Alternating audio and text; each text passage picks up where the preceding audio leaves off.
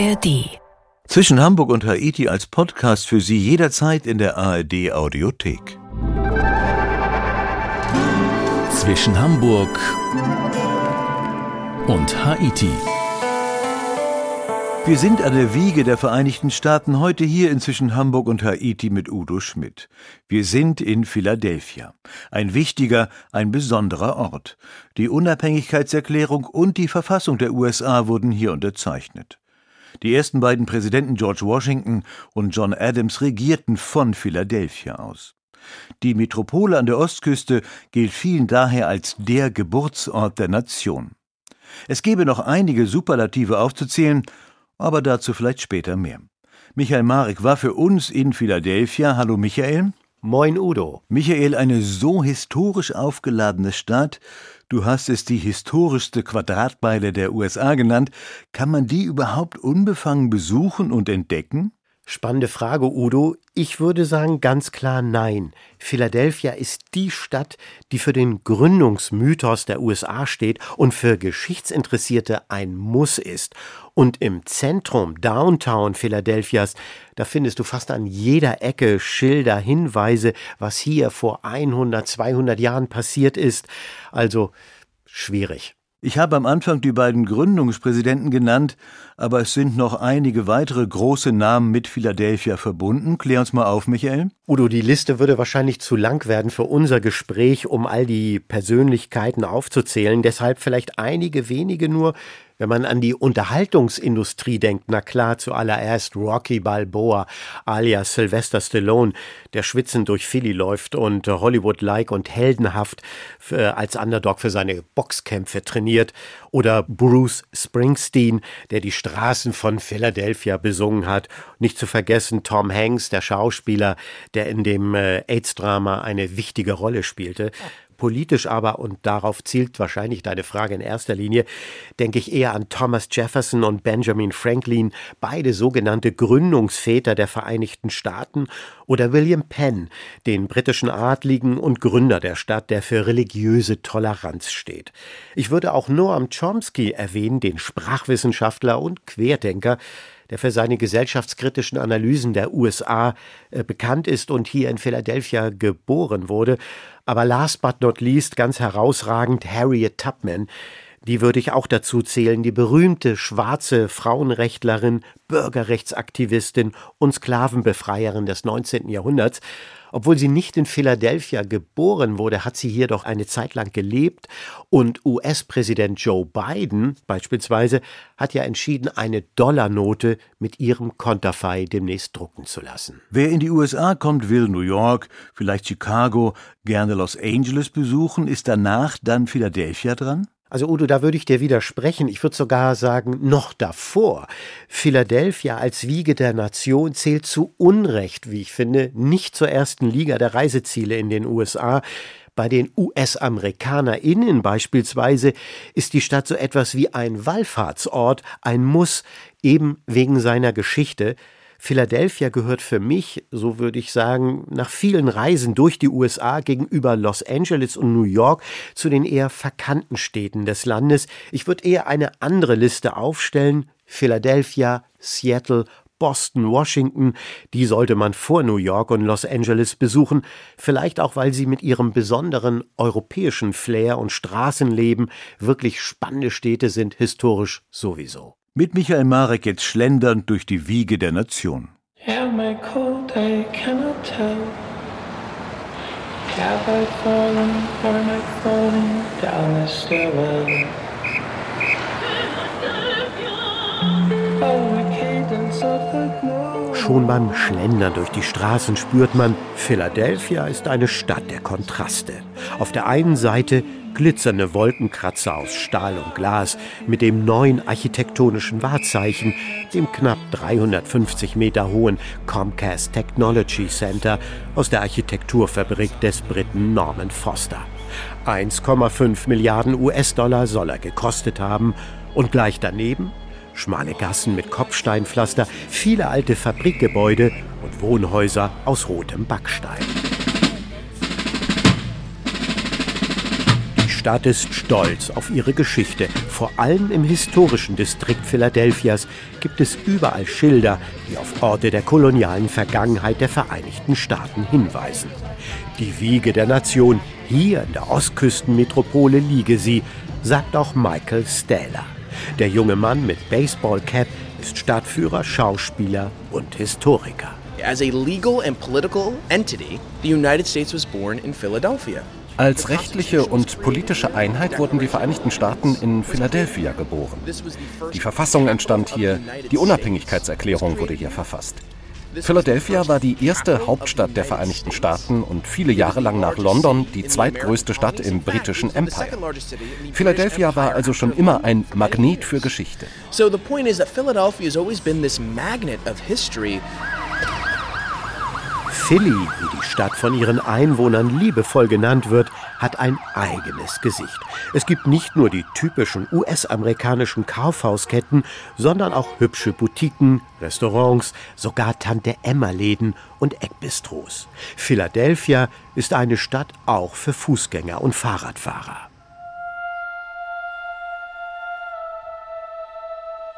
1682 gründete William Penn die Stadt. Religionsfreiheit war grundlegend, Immigranten aus vielen europäischen Ländern kamen hierher. Penn, der englische Quäker, war ein frommer Mann, ein Gelehrter und Friedensmensch. Deswegen setzte er den Namen der neuen Stadt aus zwei griechischen Wörtern zusammen, Philia und Adelphi, Liebe und Bruder. Philadelphia, die Stadt der brüderlichen Liebe. This right behind me is the president's house. This is the predecessor to the White House. This is where Presidents George Washington and John Adams lived. Hinter mir steht das ehemalige Haus des Präsidenten. Dies ist der Vorgänger des Weißen Hauses, in dem George Washington und John Adams während ihrer Amtszeit als Präsidenten der Vereinigten Staaten lebten. Jetzt werden Sie vielleicht denken, das soll ein Haus sein? Da steht ja fast gar nichts mehr. Das ist wahr. Das Präsidentenhaus ist nicht gut erhalten. Was aber noch schlimmer ist, und das ist kein Scherz, man hat das Haus von George Washington abgerissen und an die Stelle eine öffentliche Toilette gebaut.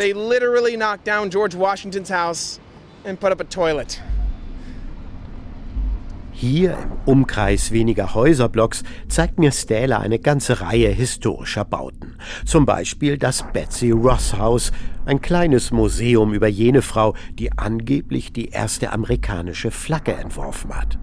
Die 1891 eröffnete Börse, die Carpenter Hall, in der sich 1774 der erste Kontinentalkongress traf, zu Beginn des Freiheitskampfes der damaligen britischen Kolonien. Gleich dahinter Liberty Bell, die Freiheitsglocke, ist eine beliebte Touristenattraktion. Sie gilt als das Zeichen schlechthin für die amerikanische Revolution.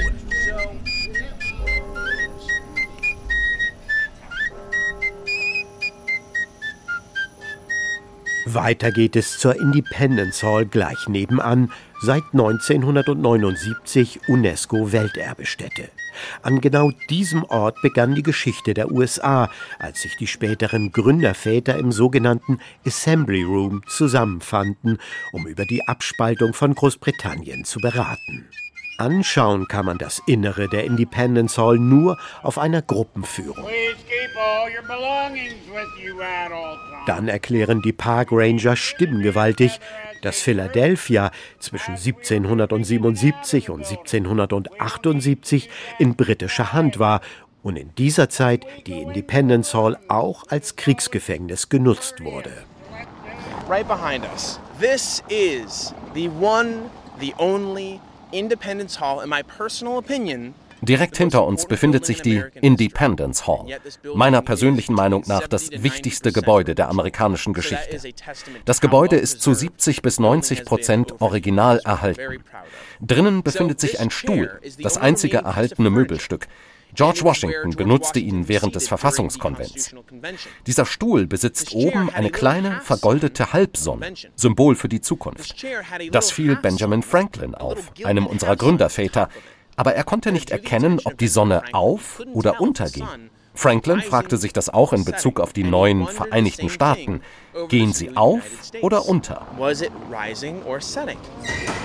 Benjamin Franklin war nicht nur Mitunterzeichner der Unabhängigkeitserklärung, sondern auch Wissenschaftler, Politiker, Schriftsteller und Erfinder.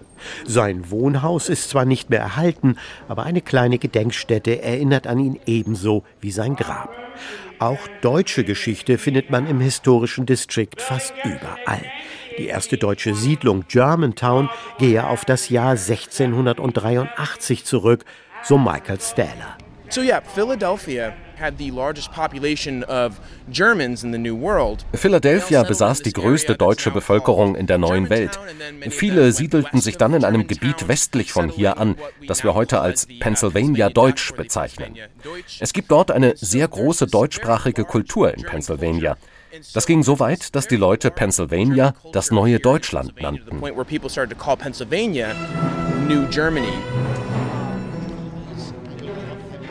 Noch heute gibt es die Deutsche Gesellschaft von Pennsylvania, gegründet 1764 hier in Philadelphia. Ursprünglich war es eine Immigrantenhilfsorganisation für verschiedene, auch religiöse Gruppen wie Pietisten, Wiedertäufer, Mennoniten und anderen christlichen Glaubensgemeinschaften, die in Deutschland und Europa verfolgt wurden, erzählt Mark McGeegan, Präsident der Deutschen Gesellschaft Pennsylvania, den wir auf unserem Rundgang treffen. Das ist ein bestimmtes Bild von Deutschtum hier in Amerika und die Gesellschaft hat seit sehr, sehr langer Zeit ein sehr positives Bild von Deutschland in Amerika zeigen wollen. Ne? Man sieht da äh, Fleißigkeit, Religion. Unsere Gründer 1764 waren ganz klar in ihrem Kopf, was es hieß, Deutscher zu sein und was sie von den deutschen Einwanderern erwartet. Natürlich eine Organisation wie die German Society, wir sind ein Educational und Cultural Non-Profit Organization und deswegen wir haben keine direkte politische Agenda. Ich würde sagen aber ganz grob, dass wir glauben sehr stark an die amerikanische Demokratie.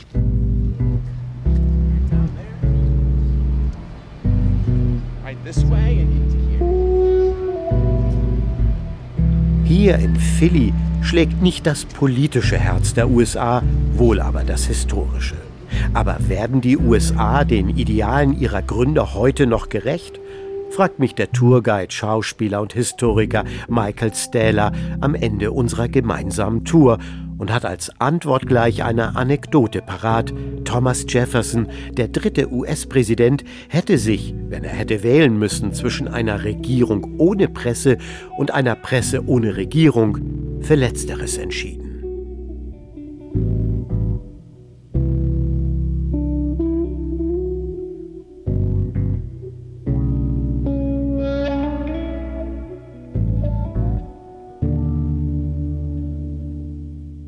Eine Presse ohne Regierung.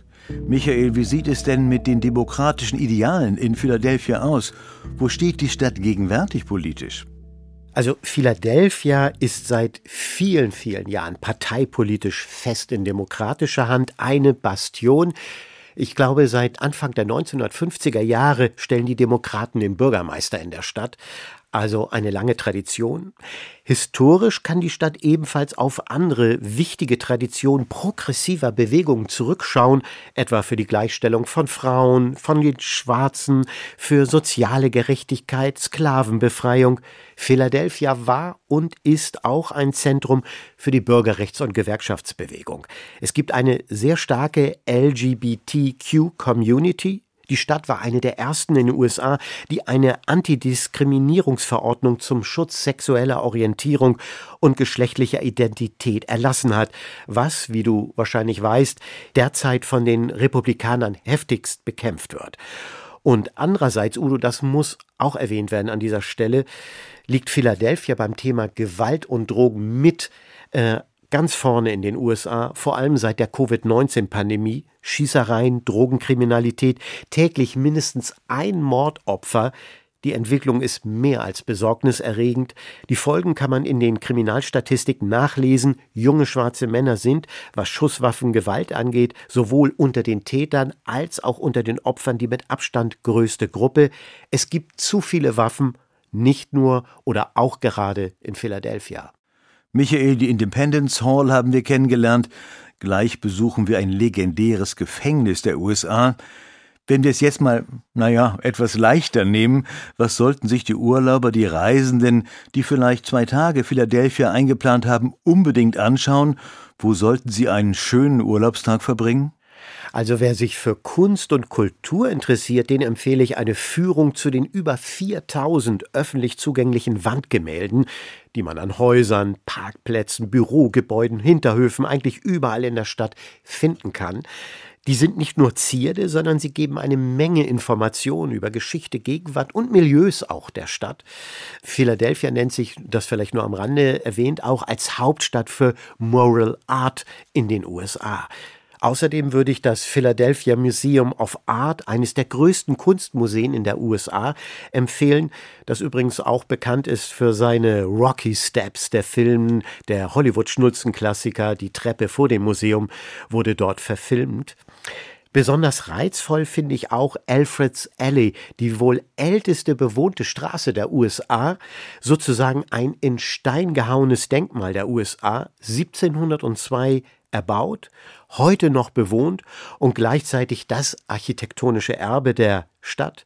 Und schließlich würde ich noch das Museum zur amerikanischen Revolution ans Herz legen, das 2017 erst eröffnet wurde und kritisch den Gründungsmythos der USA thematisiert.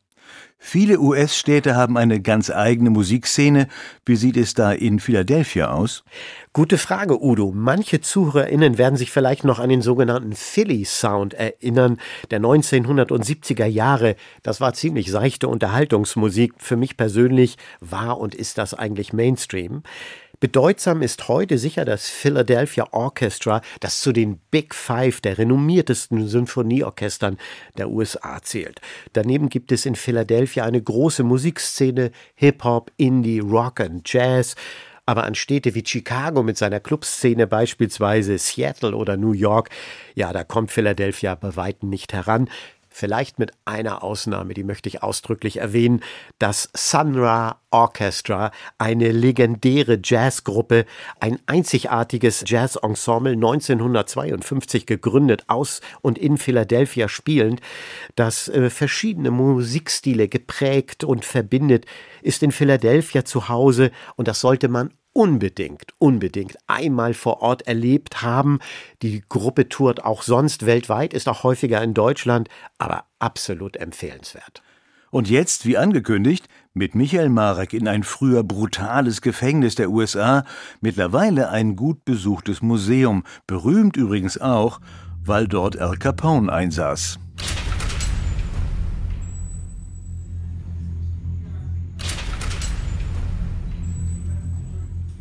This is cell block 1. This is the oldest part of the prison. Dies ist Zellenblock 1, der älteste Teil des Gefängnisses. Lassen Sie uns reingehen. Let's go ahead and step inside. Museumsdirektor Sean Kelly führt mich durch das Eastern State Penitentiary. Kalter Wind weht durch den riesigen Gebäudekomplex, der von außen wie eine uneinnehmbare Burg erscheint. Die rechteckige Form, die zahlreichen Wachtürme, Zinnen und Spitzbögen verleihen dem ehemaligen Zuchthaus eine fast schon mittelalterliche Ästhetik. Allein die massiven grauen Außenmauern haben eine Länge von knapp einem Kilometer. 1829 wurde die Anstalt eröffnet, seit ihrer Schließung im Jahr 1971 nur spärlich restauriert. Die meisten Innenwände sind feucht, teils mit Schimmel überzogen, ebenso die etwa sechs Quadratmeter großen Zellen, alle ohne Tageslicht. Ein leicht modriger Geruch liegt in der Luft. Dieses Gefängnis ist wie ein Wagenrad aufgebaut. Man kann sich im Zentrum in der Mitte der Radnabe umdrehen und die bis zu 240 Meter langen Gänge hinunterschauen. Davon gingen die Zellen ab, in denen die Gefangenen fast die ganze Haftzeit verbringen mussten. Auffallend ist auch diese kirchenähnliche Art der Architektur mit Rundbögen in den Gängen und Zellen. Das verweist auf die spirituelle Mission des Gebäudes. Die Menschen, die hier einsaßen, sollten in ihre Herzen schauen.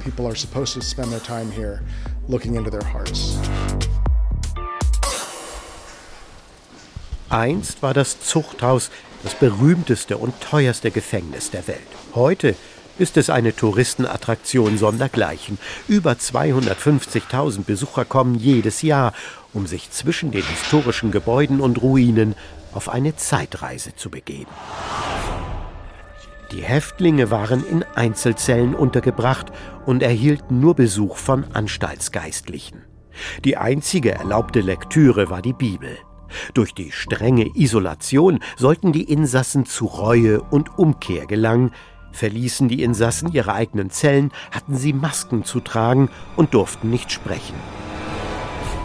The people who designed this prison were very inspired by the Quaker belief. Das Gefängnis wurde von Menschen entworfen, die von den Quäkern beeinflusst waren. Sie glaubten, dass alle Menschen im Herzen gut seien. Gefangenen bekamen nicht einmal die Wärter zu Gesicht, verbrachten 23 Stunden in ihren Zellen jeden Tag. Es gab zwei halbstündige Pausen, um nach draußen zu gehen, Ansonsten lebten sie in ihren Zellen. Sie nahmen dort ihre Mahlzeiten ein, verrichteten einfache Arbeiten, wie zum Beispiel Schuhe herzustellen.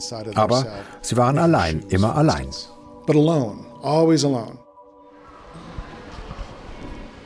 Überzeugung der religiösen Gründungsväter, dass Zwangsbuße bei völliger Isolation zur inneren Umkehr und Besserung der Gefangenen führen würde, stellte sich als einer der fatalsten Irrtümer in der Geschichte des Strafvollzugs heraus, sagt Sean Kelly. Statt der erhofften Reue waren Selbstmorde an der Tagesordnung. Die Häftlinge beschrieben diesen Ort als Hölle auf Erden. Hinter den meterdicken Mauern konnte niemand die Schreie der Sträflinge hören, die in den Wahnsinn getrieben wurden. Berüchtigt waren die winzigen Isolationszellen, sogenannte Aufwiegler verbrachten die Haft in völliger Finsternis oder wurden in Eiswasser gesteckt, zitternd an feuchtkalte Wände gestellt oder an einen Sessel mit Namen The Mad Chair, Stuhl des Wahnsinns gebunden, bis sich die Fesseln ins Fleisch schnitten.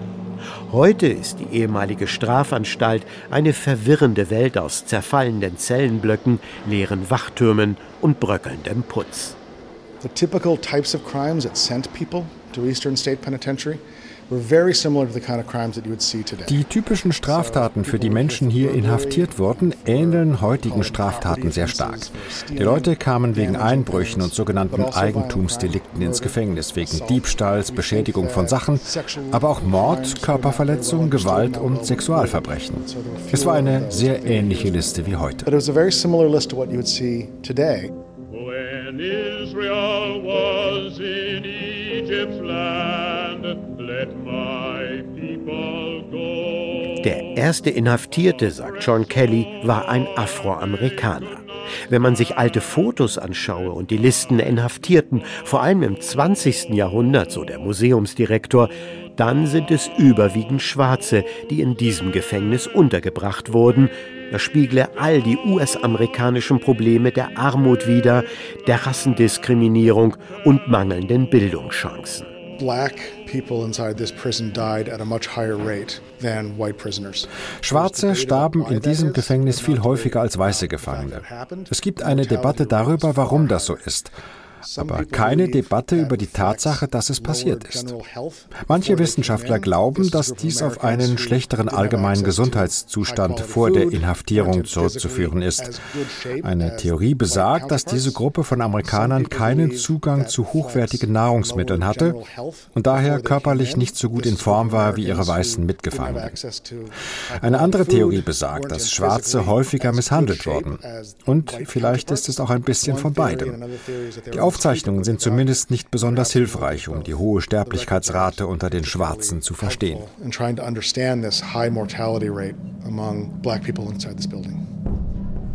Während seines Bestehens von 1829 bis 1971 hatte das Eastern State Penitentiary mehr als 75.000 Insassen. Das Zuchthaus gilt als ein wichtiger Meilenstein in der Entwicklung des modernen Strafvollzugs beeinflusste den Bau vieler anderer Gefängnisse in den USA und auf der ganzen Welt. Die meisten Touristen und Besucher aber, sagt Museumsdirektor Kelly und kann seine Enttäuschung darüber nicht verbergen, interessierten sich nur für die Big Names, die hier inhaftiert waren, darunter der Serienbankräuber Willie Sutton und das Symbol des organisierten Verbrechens in den USA. The most famous prisoner here by far was Al Capone. Der mit Abstand berühmteste Gefangene hier war Al Capone. Er war von 1929 bis 1930 hier. Zu der Zeit hatte man das System der Einzelhaft aufgegeben.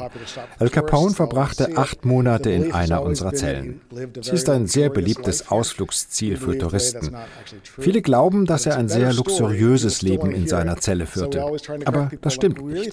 Al Capone hatte zum Beispiel ein Radio. Aber wir wissen, dass die meisten Häftlinge Radios in ihren Zellen hatten. Außerdem hatte er einen Zellennachbar.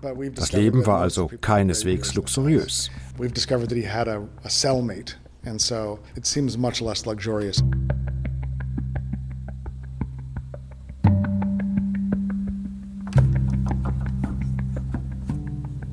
Al Capone lebte nicht luxuriös im Gefängnis. Aber er hatte ein Radio, weil Radio schon damals wichtig war. So, nun vom Gefängnis, vom Verbrechen zum Krimi.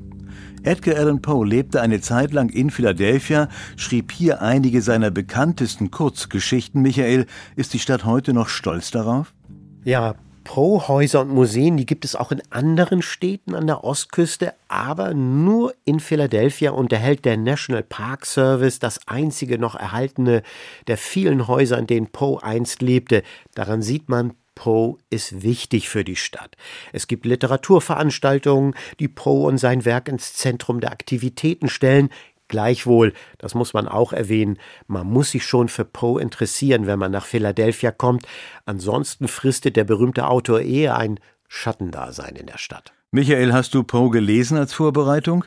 Gibst du uns eine Lektüreempfehlung? Ja klar, natürlich habe ich nochmal Poe aus der Bibliothek geholt.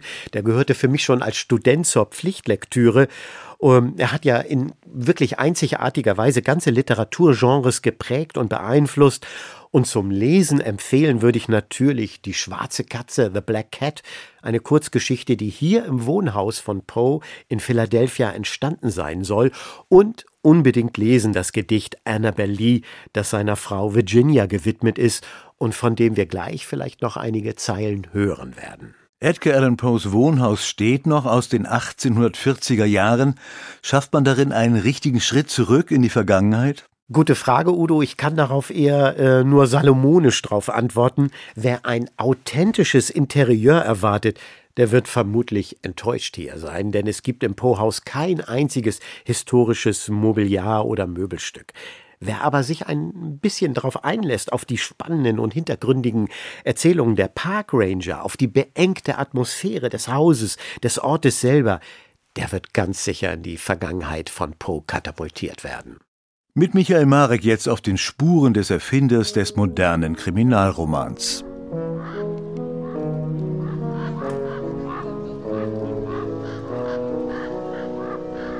Spring Street, Ecke Siebte Straße Nord. Vor dem Eingang hockt ein schwarzer Rabe auf einer Metallsäule in Erinnerung an das berühmte Gedicht The Raven. Während ich noch auf den unheilbringenden Vogel blicke, öffnet Park Ranger David Powers die Haustür und begrüßt mich. Welcome to the Edgar Allan Poe National Historic Site. Please come on in. Let's talk about Mr. Poe. Hier lebte mit seiner kleinen Familie Edgar Allan Poe, der US-amerikanische Schriftsteller, der Meister des leisen Horrors, des abgrundtiefen Schreckens, der Spezialist für Kriminal- und Science-Fiction-Kurzgeschichten. In den 1840er Jahren, als Poe hier lebte, war Philadelphia nach New York die zweitgrößte Stadt der Vereinigten Staaten. Es ging hier sehr kosmopolitisch zu. Es gab viele Menschen, eine Menge Industrie. Philadelphia war ja eine Hafenstadt. Viele Druckereien waren hier zu Hause und auch bekannte Verlage, die literarische Zeitschriften herausbrachten. Es gab also zahlreiche Arbeitsmöglichkeiten für Poe und das ist wahrscheinlich einer der Hauptgründe, warum er hierher zog. Poe during this time period, which is probably one of the biggest reasons why he came here. Das schmale zweistöckige Gebäude mit Dachboden war und ist alles andere als eine herrschaftliche Villa, sondern ein kleines, unscheinbares Backsteinhaus mit vielen Fenstern. Zu Poes Lebzeiten gab es hier noch keine Elektrizität und so waren Fenster die wichtigste Lichtquelle. Seit 1978 steht das Haus unter staatlicher Obhut. Als National Historic Site werden in den Vereinigten Staaten einzelne Gebäude, Orte oder Einrichtungen ausgewiesen, die als Denkmale historisch bedeutsam sind. Und das Edgar Allan Poe Haus in der Spring Street gehört zu diesen wertvollen Kulturgütern der USA. Edgar Allan Poe lived in many different places in his life. He moved around a lot. His most popular things were actually done here in Philadelphia. So things like Murders on the Rue Morgue, The Telltale Heart. All of these things were actually written while he was living here in Philadelphia. Pit and the Pendulum, The Adventures of Hans Fall, The Black Cat. All of these things were actually written while he was living here in Philadelphia. Besonders gern mochte ich Tiere. Wir hatten Vögel, Goldfische, einen famosen Hund und eine Katze. Diese Katze war ein merkwürdig großes und schönes Tier, vollkommen schwarz und in einem erstaunlichen Grade aufgeweckt. Kam die Rede auf ihre Intelligenz, so spielte meine Frau, die im Grunde ihres Herzens ungeheuer abergläubisch war, öfters auf die alte Volksmeinung an, die alle schwarzen Katzen für verkleidete Hexen hält. Park Ranger Powers mit seiner olivgrünen Uniform begleitet mich beim Gang durch das Poe-Haus. Was sofort ins Auge springt? Innen hat man es in den Zustand des 19. Jahrhunderts zurückrestauriert, zum Teil sogar mit kahlen, nackten Backsteinwänden belassen.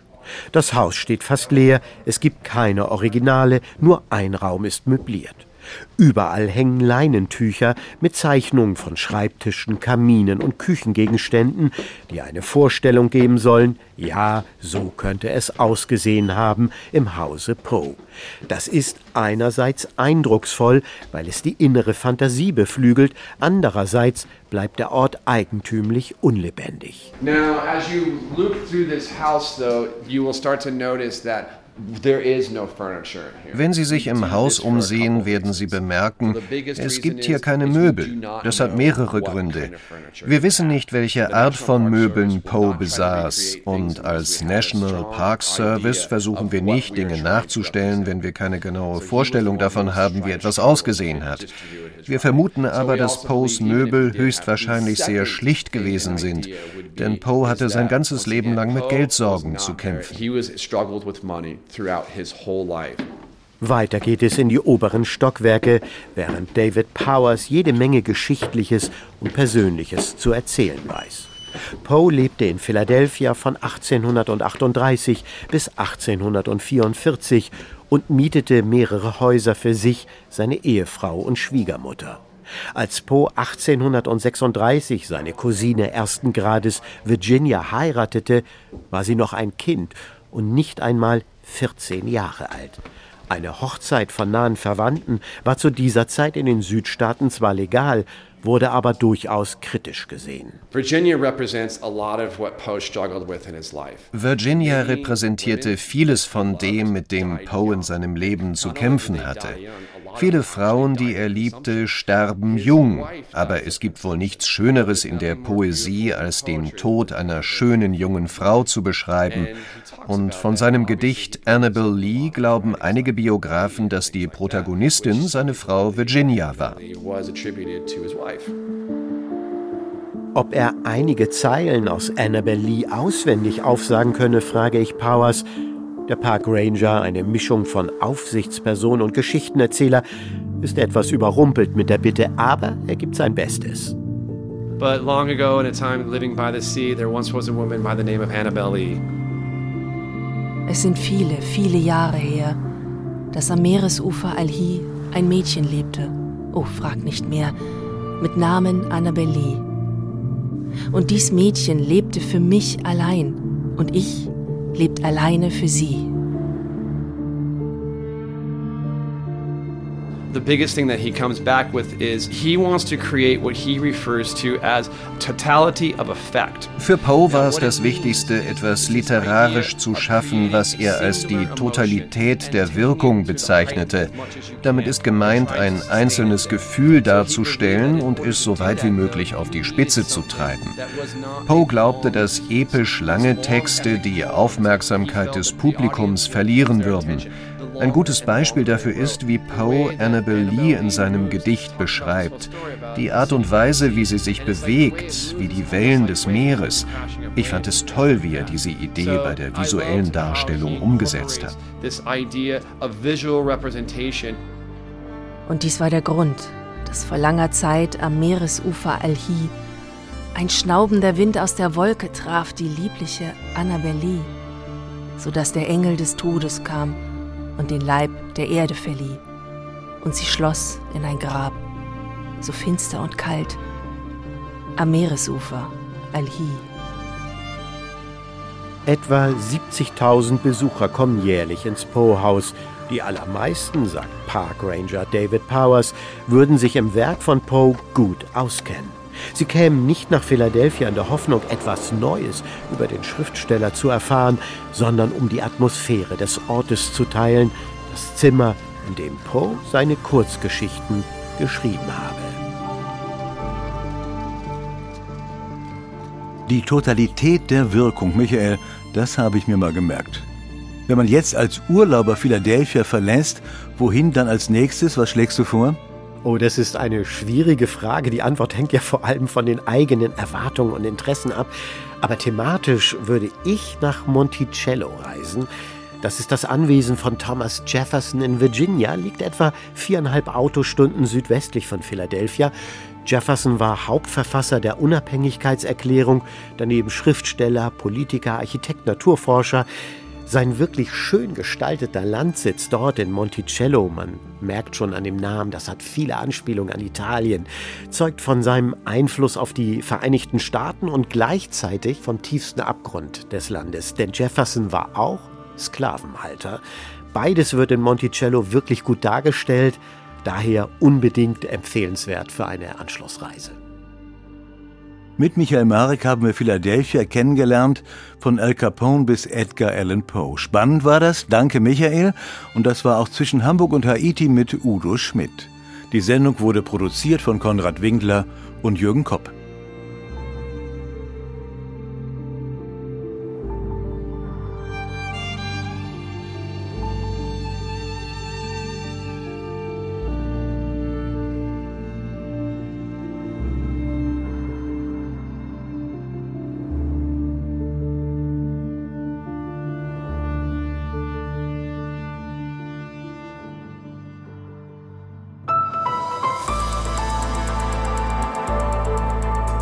Sie hörten einen Podcast von NDR Info.